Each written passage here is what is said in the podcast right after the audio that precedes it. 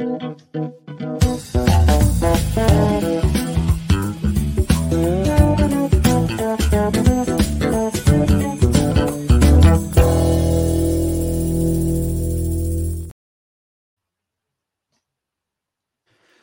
tarde, meus amigos. Bom dia, boa noite, conforme o horário em que estiverem a ver o podcast.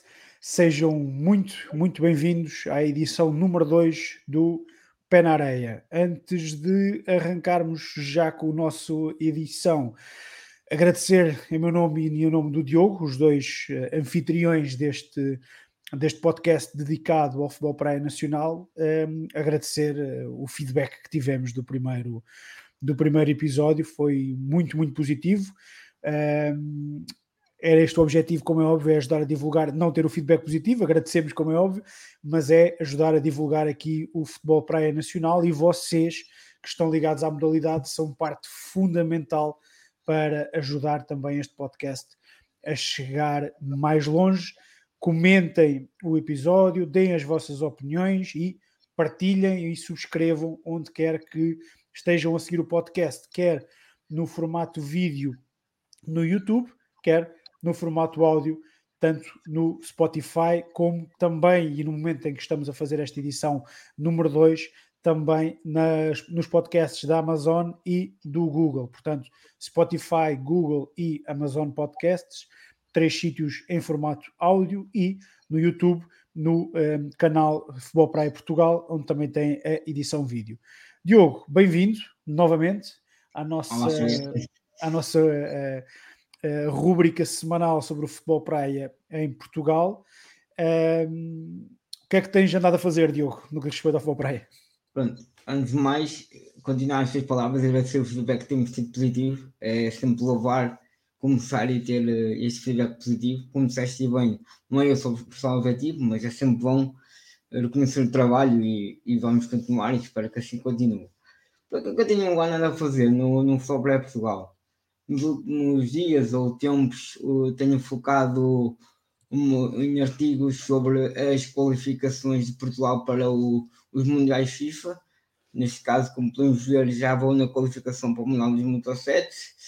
Eh, pronto, também fiz as anteriores, que está tudo aí no, no, site, e vou fazer até, até à última, que foi no, no, na última edição. Só para lembrar que em sete edições das qualificações, Portugal apenas falhou uma em 2013 e, e conseguindo em seis, em seis provas garantir o Mundial. Espero que agora em 2023 seja mais uma e que possamos estar no, no, vai, no fim do ano. Isso mesmo, isso mesmo, com certeza. Pronto, é, é esse o meu que tenho feito assim, mais de fora do normal do dia a dia do nosso Sol Praia, além das, das entrevistas que tenho feito quase mês a mês. Posso adiantar que eh, esta semana irei publicar uma sobre o futebol praia no Algarve, uma região que está outra vez a ter o futebol praia do seu real e, e em princípio esta semana sai mais uma entrevista uh, com um, um, jogador de uma equipa que ano passado participou na Nacional Divisão, digamos assim, uh, pronto, e será esta semana que irá sair. Também tenho ao longo do, das semanas dado curiosidades sobre as competições, onde pode ter inserido, portugueses, pronto, e relembrar um pouco mais a história, que também é importante uh, relembrar e mostrar os números da, do nosso Sol Praia. É isso mesmo. Quem, quem quiser relembrar ou conhecer um pouco da história do futebol praia hum, em Portugal, e nomeadamente agora aqui, que é o artigo que eu estou a ver aqui no, no, no Futebol Praia Portugal, as qualificações para o Mundial, neste caso o que está aqui em destaque, pelo menos no momento em que estamos a gravar, é a qualificação para uh, o Mundial FIFA 2017 e é sempre uh, muito interessante, quer de recordar, quer para quem não esteja tão dentro daquilo que é o futebol para em Portugal, também poder ter esse, esse conhecimento maior e, como o Diogo disse também muito bem, poder também ver as entrevistas, as, uh, as, as curiosidades, etc. No fundo, aqui o futebol praia Portugal serve quase como uma, a grande enciclopédia do futebol praia em Portugal e portanto uhum. quem quiser, quem quer acompanhar futebolpraiaportugal.pt, quem quer conhecer mais sobre o futebol praia um, em Portugal é a mesma, a mesma, a mesma fonte, futebol, praia, futebol de praia Portugal.pt escrevendo no Google também aparece logo diretamente. Portanto, é uh, consultar aqui o site da responsabilidade do nosso amigo Diogo, porque é uh, reconhecido por todos aqueles que estão dentro da modalidade como uma das mais importantes fontes de informação do futebol praia em Portugal. Diogo, vamos seguir para as competições do fim de semana? Vamos a isto? Exato.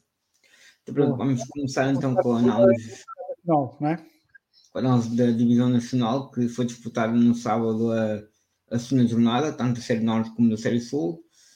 Uh, não sei se podemos ver os resultados da Série Norte.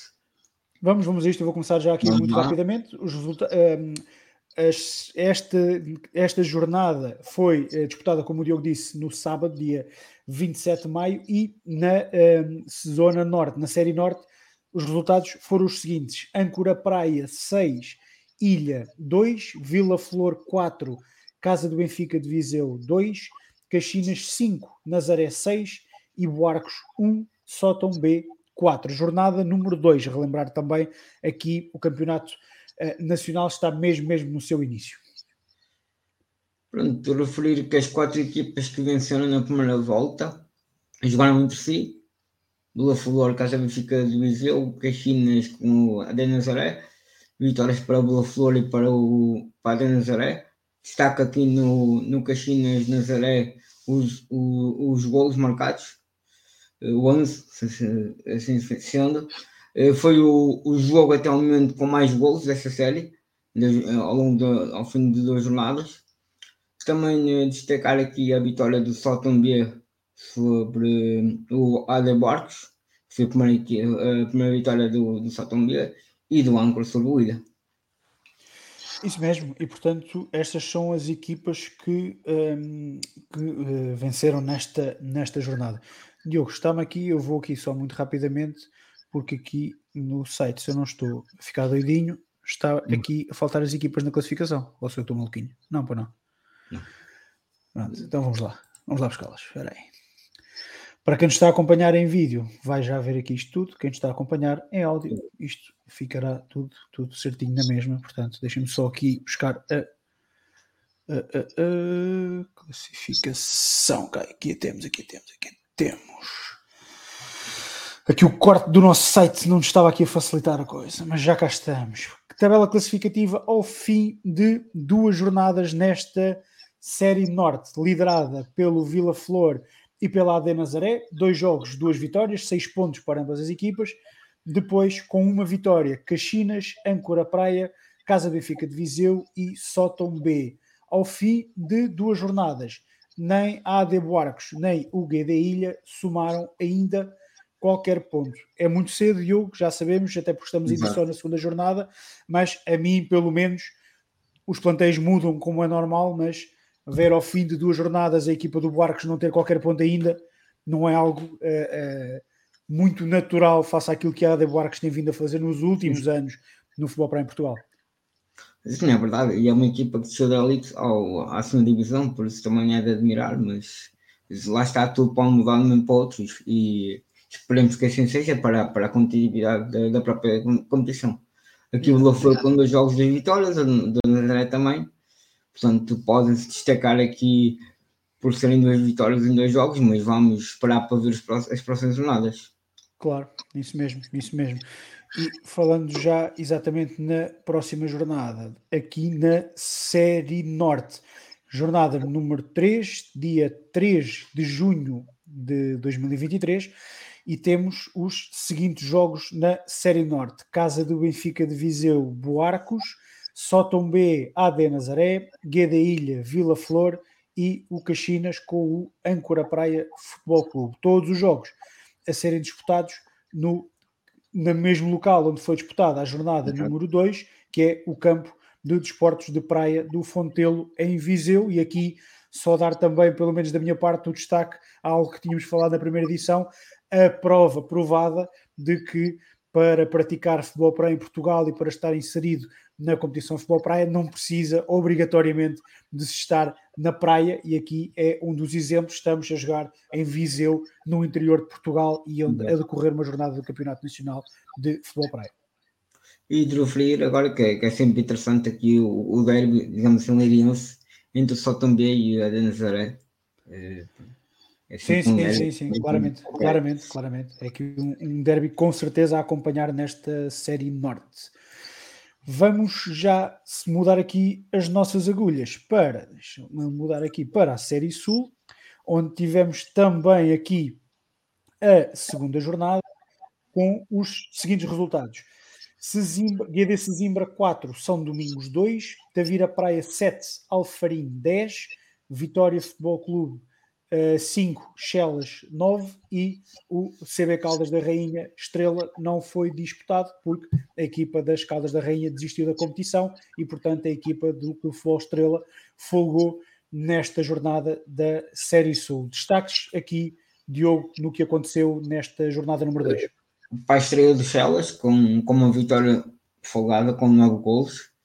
Uh, o Chelas habituou-nos desde o seu início a ter boas equipas, a estar presente quase sempre nas fases finais da Divisão Nacional, por isso este resultado pode já dar a entender alguma coisa, mas vamos esperar para, para ver os próximos jogos. O Alfarim voltou a vencer de uma forma também alargada, digamos, com 10 gols, 10-7 Ok, que o Tavira marcou 7 gols, mas aqui um jogo com 17 gols é sempre de, de louvar. E pronto, referi que nestes dois primeiros jogos houve 31 gols, eh, o que não, não deixa de ser muito espantoso na modalidade, mas é sempre dado a referir que 31 gols em dois jogos é, é algo assim de chamar a atenção, digamos assim. Sim, sim, sim, claramente, sim. e para isso muito contribuiu e muito está a contribuir aqui a malta do Alfarim. Do Alfarim, exatamente. Em dois jogos tem 18 golos 18 marcados. Golos, sim, sim. É isso, tem metade, mais de metade desses, desses uh, golos que foram, que foram uh, do total dos golos marcados nestas duas jornadas. Também é verdade que, olhando aqui para os números de golos sofridos, também são a par do Vitória Futebol Clube a segunda pior defesa ao fim de dois jogos, uhum. mas uh, ver um jogo do Alfarim parece-me já uh, óbvio que é sinal de que vai haver muitos golos, quer para um lado, quer para o outro. É uma equipa que está a jogar futebol praia total, digamos assim. E destaca também aqui o Simbra, que fez a sua, a, sua primeira vitória nesta jornada frente ao, ao São Domingos. Isso mesmo, isso mesmo. Uhum. Então aqui a tabela, é, isso mesmo, a tabela classificativa aqui da Série Sul, só para quem não nos está a acompanhar em formato vídeo, nos está a acompanhar em formato áudio, a, a campeonato, a, a, Série Sul do, Campeonato Nacional é liderada pela equipa exatamente do Alfarim, com 6 pontos, dois jogos, duas vitórias, depois com 3 pontos. Estrela, Chelas, Sesimbra e Vitória Futebol Clube, sendo que o Estrela e o Chelas têm apenas um jogo disputado, exatamente por não, um, ehm, não terem jogado com a casa do Benfica das Caldas da Rainha, que desistiu e, portanto, terem aqui folgado. Em sexto lugar, embora já não conte para o Totobola, a casa do Benfica das Caldas da Rainha, e depois sétimo e oitavo são Domingos e Tavira, que ainda não somaram qualquer ponto. É, também estamos apenas na segunda jornada, mas já destacar aqui estas duas equipas que até o momento ainda não conheceram o sabor da vitória. Só para, para fechar esta análise, dizer que em termos individuais, na marcadora o Miguel Tavares do Vitória Futebol Clube com 5 gols no, ao fim dos jogos. Boa, boa. Na próxima jornada, a jornada número 3, vamos ter, e que será disputada em Chelas, o Alfarim é a equipa que vai folgar nesta, nesta jornada e, portanto, o líder vai ficar a assistir de cadeirinha à eh, jornada número 3 a ser disputada, que tem como jogos o Estrela com o Chelas, aqui um jogo também muito interessante eh, eh, em termos de, de, localização, portanto é também praticamente um derby, o São Domingos com o Tavira Praia e o Vitória Futebol Clube a receber a equipa do Sesimbra, jornada a ser disputada no dia 3 de junho, como eu já disse, no campo do Chelas, em Chelas. Alguma coisa a destacar aqui nesta terceira jornada? Há uma antevisão que possamos fazer aqui olhando para isto? O, uh, o que já referiste, um Estrela Chelas, digamos, em relação à proximidade de, das equipas, geograficamente, também um Vitória Sesimbra, mais um, um derby de, de Setúbal. Boa, boa. Mudamos as agulhas aqui do nosso campeonato nacional para a nossa divisão maior, a nosso, o nosso campeonato nacional de elite, em que fechamos agora a primeira volta no que Exatamente. diz respeito à, à, à, elite em Portugal, à divisão maior do futebol praia em Portugal. Disputou-se a jornada número 7, só aqui em termos de resultados. Torre 3, Varzim 8, Grap 3, Nacional 4, Chaves 3, Leixões 5 e Braga 6, Sótão 8. Destaques daqui da jornada número 7, Diogo. A jornada começa com uma. Não, não há muita surpresa, porque pelo que o Sótão tem vindo a fazer e pelo seu plantel, hum, não podemos dizer que é uma surpresa, mas é uma vitória que não acontece eh, muito frequentemente. Aliás, esta é a segunda vitória na história do Sótão sobre o Braga. Eh, pronto, eu, a jornada começou com a vitória do Sótão sobre, o, sobre o Braga, que é sempre de, de, de destacar. Esta vitória catapultou a equipa da Nazaré para o primeiro lugar e o Braga agora está em, em segundo lugar. Depois seguiu-se um chave de Leixões, em que a equipa de Leixões venceu mais uma, mais uma vitória e, e aumentou o fosso para o quinto classificado. Um, depois dos resultados que se vieram a verificar a seguir, entre, que o Nacional venceu o GRAP e aproximou-se do segundo lugar. O GRAP mais uma vez perdeu por defesa mínima, penso que é o terceiro jogo a perder apenas por um, por um gol. E depois o Brasil venceu o Torre, a jogar em casa. Uh, posso dizer porque tive presente em que o povo da Povo apoiou até ao fim a sua equipa, mesmo a ganhar por um, dois, três por aí fora. Foi um jogo também por si motivo, apesar da diferença dos golos, o povo da Povo apoiou o seu vozinho e também ajudou à conquista dos três pontos. Isso mesmo, boa, boa. E olhando aqui para a tabela classificativa, no final desta primeira volta, líder, como disseste bem, por troca com o Sporting Clube Braga, o líder é o Sótão da Nazaré com 19 pontos, segundo Braga com 18, terceiro Nacional com 15, quarto o Leixões com 12 pontos, quinto a Torre com 6, sexto Varzim com 5 pontos, Chaves com 3 é o sétimo classificado e o Grupo Recreativo Amigos da Paz, mais conhecido por todos como o GRAP, o oitavo e último da tabela classificativa, com dois pontos somados no fim destas sete primeiras jornadas. Diogo, o que é que podemos, so, olhando aqui para. Diz, diz, força. Não, referi também que nesta jornada o Borzinho passou para sexto lugar, trocou com o Chaves. E que não sei se foi placente ter comentado no, primeiro episódio que foi uma jornada com poucos gols, a anterior, ou as anteriores. Esta foi a jornada com mais gols. Foi... Já estamos a fazer efeito, já estamos a criar efeito. Exatamente 40 gols apontados. Ao fim de sete jornadas, esta foi que teve mais, mais gols. É um feito também do louvar. E por curiosidade, falámos anteriormente nisso e aconteceu. Boa, boa, boa. Já estamos a criar, puxar cordelinhos no futebol para em Portugal.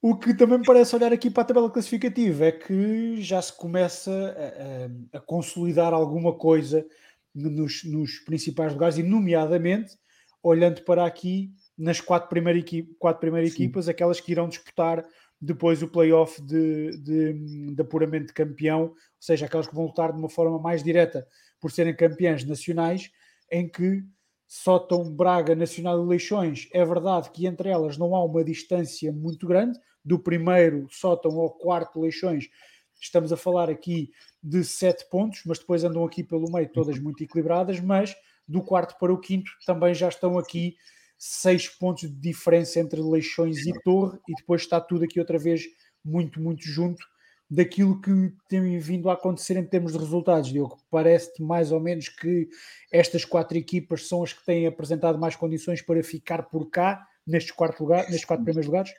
É, é o que eu também eu tinha referido anteriormente. O Leixões com a vitória desta jornada aumentou para 6 pontos, de 3 para 6, ao ver uh, a defesa para o quinto lugar. Isto já significa alguma coisa. Contudo, vamos entrar agora só na segunda volta e muita coisa pode ainda acontecer.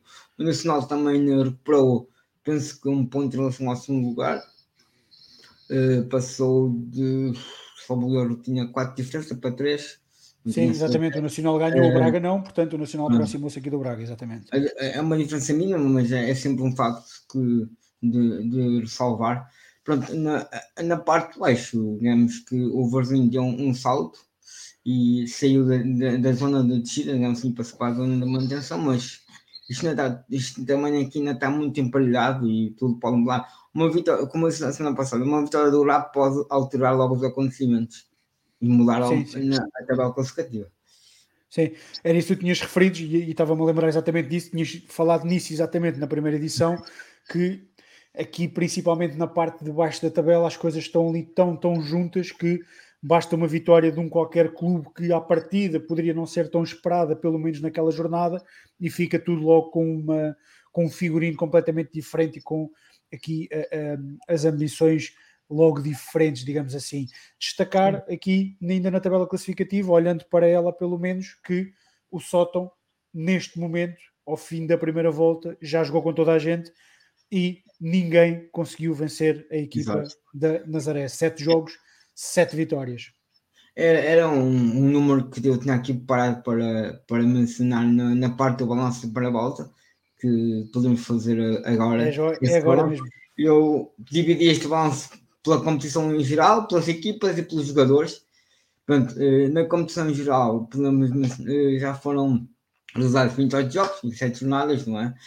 Eh, de referir que dos 28 jogos, apenas dois foram, terminaram num prolongamento e um na, nas grandes finalidades, ou seja, os restantes foram todos ao fim de três períodos. Uh, houve 11 jogos pela diferença de um golo e os, os restantes uh, foi mais que um gol, assim. E de salvar também que já foram apontados 224 gols em 7 tornadas, o que é um número também muito interessante. Isso mesmo, e é isto que nós queremos no, no futebol praia, mesmo aqui, e é, é um dos atrativos principais do futebol praia, para além de toda a espetacularidade, Exato. é a quantidade de golos, de golos, de golos que por natural, naturalidade acontecem e esse número que acabas de, que acabas de apontar é claro exemplificativo, exemplificativo dessa, dessa situação. Exatamente. Okay. Destaque nos individuais, então, é, é para aí que de vamos? Equipas, de equipas, pronto, como já referi, o Falcão okay. tem uh, sete jogos, sete vitórias, sendo que uma delas foi através das nacionalidades, contra o Nacional. O melhor ataque, como podemos ver, é o Braga, assim como é a melhor, a melhor defesa. Uh, de referir também que todas as equipas já, já venceram um jogo, pelo menos. O Grab tem dois pontos, porque venceu após prolongamento. Usou, penso foi o jogo contra os Chaves na jornada 4. E, eh, mas de, de ressalvar o que eu disse mesmo anteriormente, que é que todas as equipas já venceram. Sim, é isso mesmo. É isso mesmo. Ninguém, ninguém conheceu ainda o que é não vencer um jogo só aqui, como disseste, também já é bem, já abordámos isso. O único destaque aqui de não conhecer alguma coisa é a equipa do Sótão, que ainda não sabe o que é perder nesta edição 2023 do Campeonato Nacional de Elite de Futebol Praia em Portugal. Mais alguma coisa aqui em relação à Elite para esta edição? Individualmente podemos também referir que pronto, o melhor marcador continua a ser o Chico Ardil, da série Sótão com 10 golos. Uh, temos aqui uh, um jogador que marcou 6 gols em 7 jogos, um gol por cada jogo, foi o Jordan, do Braga, eh, também um destaque, apenas marcou na jornada número 2. De referir também que, pelas minhas contas, já foram utilizados 124 jogadores das outras equipas. Desses jogadores, 76 marcaram. Ou seja, isto é um número interessante. Sim, sim, sim. Pelas minhas contas, posso estar enganado, posso estar enganado, mas pela minha recolha é, são números que de salvar. Eu também de referir que, por também não é só para defender as bolas que são na baliza, também servem para marcar. Já houve quarto guarda-redes que, mar, eh, que, marcaram gols, o Pedro Mano do Braga e o Giovanni Silva do Brasil têm dois gols cada um. O Ruben Golf e o Filipe Oliveira do Toro com um gol. O Ruben do Leixões. Sim, sim, boa. É isso mesmo. É também uma das grandes características do futebol praia. É de facto a importância que os guarda-redes têm também no, no, no ataque aqui do, do, das suas equipas, na, na, necessidade e na possibilidade de concretizarem em golos, e é, não é de todo em todas as modalidades que podemos dizer que quatro, quatro guarda-redes têm golos ao fim de uma, de uma volta disputada e com certeza não vai ficar por aqui eles ou os outros, os outros uh, colegas de posição, porque de facto a forma como o futebol pré é jogado, embora o recurso ao guarda-redes também tenha vindo a ser de alguma forma mais limitado com o andamento dos, do, do, das temporadas, mas continua naturalmente a ter uma, uma importância fundamental e quer pela dimensão das balizas, quer pela dimensão do campo, muito rapidamente os guarda-redes estão em zona de, de finalização.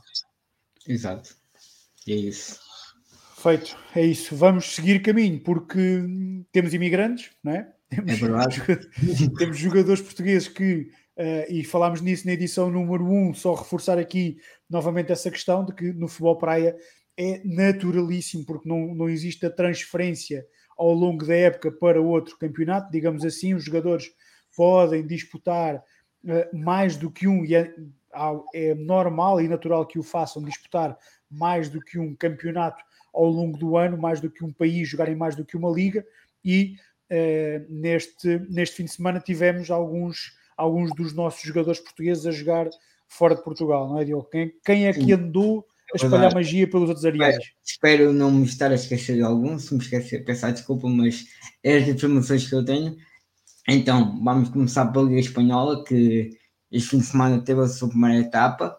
Tivemos o Rodrigo Pinhal e o João Cabral, jogador nacional, pelo Levante, o atual campeão espanhol o Ricardo Silva, o Trevalas do Vorsim, pelo Torajão, o Daniel Sebastião, que defende o São Domingos também no Alcaraz, e depois tivemos aqui quatro jogadores do Viseu a jogar pela equipa da Parada La Playa, que foi o Vasco Saraiva, o José Madeira, o Lucas Barcelos e o Henrique Leal. Estes foram os apontamentos que eu tirei da Liga Espanhola.